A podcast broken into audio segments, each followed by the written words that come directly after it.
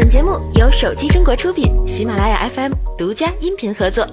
上周的重头戏莫过于谷歌 I/O 大会的召开。会上，新系统 Android O 正式亮相。这款新系统含有众多更新项，包括全新后台管理机制、通知消息自定义、画中画、自动填写表单、自适应图标等等。通知消息可聚合在一起，并智能学习用户管理推送通知的习惯。系统中还加入了画中画、自动填充、压感功能。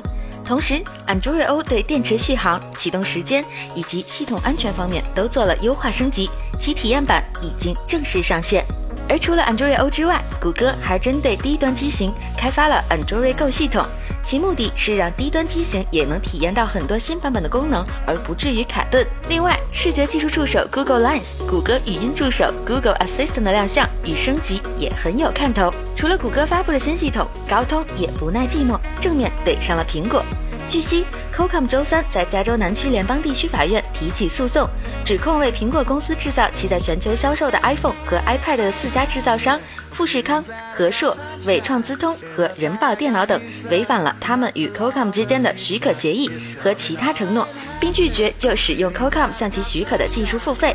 Qualcomm 请求法院命令被告向 Qualcomm 履行其长期以来一直存续的合同义务，并同时向法院请求了确认性救济措施和损害赔偿。高通与苹果之间的纠纷可以说是科技巨头之间的战争，我们还是静观其变为好。前几日，酷派疑似解约三百名应届毕业生的消息在手机圈里传开，据称因为业务调整，酷派今年重点将面向海外市场。国内职位将缩减。按照解约补偿方案，之前签约的应届本科毕业生补偿三千元，研究生补偿四千元。据说酷派还承诺尽力帮忙介绍其他公司，但自身业务线缩减带来的裁员已成必然。最后，让我们再来看看最近话题度很高的锤子坚果 Pro 发布后热度一直不减，不仅在京东商城的备货全部售罄，还收获了大批网友的好评。不过，在这些好评中，网友却发现了问题，大量评论完全相同，而标明有锤子科技的官方回复却显示为感谢对小米的支持，不禁令人怀疑罗老师你是不是刷单了？罗永浩在个人微博中对此做出了回应，称肯定不是我们干的，我们有专业的软文大赛金奖写作班底，